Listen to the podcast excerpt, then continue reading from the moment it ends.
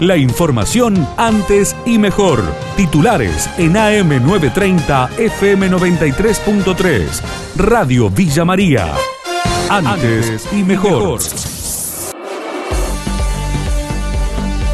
Policías reanimaron a una beba de un mes que se bronco aspiró. Los efectivos que participaron del procedimiento brindaron detalles. Por más preparado que estemos, es un momento que siempre estamos al límite, nos lleva al límite, pero bueno, después cuando las cosas salen bien es muy reconfortante. Lo adopté en boca abajo, le hice el masaje como correspondían y bueno, señal de vida hasta cinco cuadras antes de llegar al hospital, que logramos que reaccionó la bebé, que largó el primer llanto y se lo vino dando el cuerpo nosotros porque es una situación, eh, como dice mi compañero, es extrema y bueno, eh, hay que estar en esa situación. Eh, se con la leche materna. La licencia de Gil llegaría al Consejo y promete generar polémica. Desde el castelismo, los concejales de su espacio acompañarían el proyecto si es por 180 días más. El presidente del órgano, Carlos de Falco, indicó que el pedido es legal. Eh, veo que cuesta interpretar la Carta Orgánica. Nosotros no vamos a hacer ninguna arquitectura legal, nosotros vamos a sostener lo que dice la ley y nos vamos a ajustar al marco legal que determina la licencia. Vos lees el artículo de la cefalía y acá la cefalía es un hecho voluntario que impide prácticamente volver, que en caso de incapacidad, muerte, renuncia. Acá estamos hablando de licencia y la licencia no está contemplada en el artículo que vos leís. La licencia está contemplada en el artículo anterior, en el 124. Nosotros tenemos que aplicar la ley. La ley dice cuando el intendente se retira o se va de la ciudad por más de 10 días, tiene que pedir autorización al Consejo. No dice por cuánto tiempo, ni, por, ni que la autorización es por un mes, por un año, por cinco años. No, no dice eso.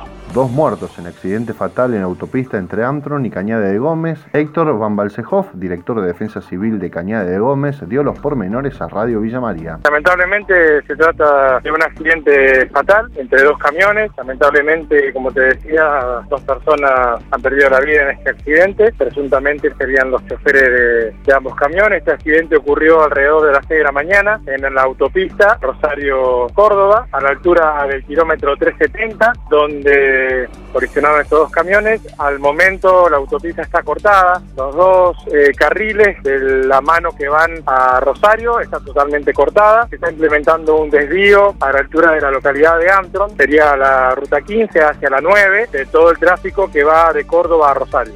Eh, ambos derramaron toda la carga, uno de ellos llevaba cereal y el otro lata de pintura. Uno de los camiones es de Buenos Aires y el otro camión es de Córdoba.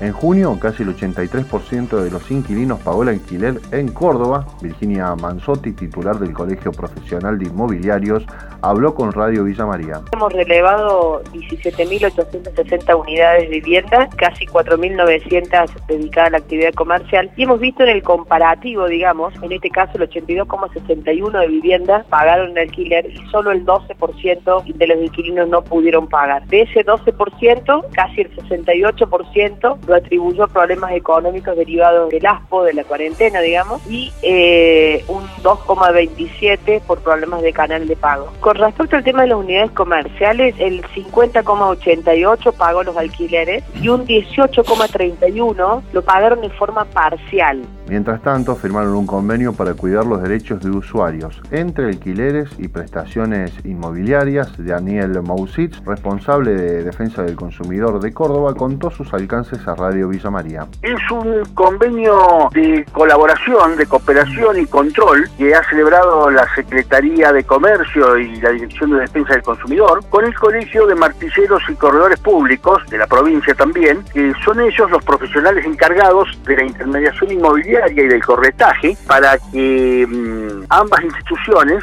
colaboremos en difundir y en impedir que se cometan abusos o, este, o situaciones que perjudiquen a los consumidores en las prestaciones inmobiliarias y que éstas sean desarrolladas en forma idónea por los profesionales del rubro, ¿no? En pandemia creció un 80% el tráfico de pornografía infantil. Javier Lombardi, vocero de Argentina Cibersegura, dialogó con nuestra emisora. Y el aumento fue muy grande, más que nada entre abril, mayo, sí, eh, en abril creció con respecto a, marzo, por supuesto, ¿no? Y entre marzo y mayo el aumento fue del 55%. Este es un problema que no, es local y tiene que ver, más que nada, en esta situación de pandemia, con que toda nuestra vida se ha volcado a tratar de utilizar todos los medios disponibles eh, de conexión para seguir manteniendo nuestros vínculos.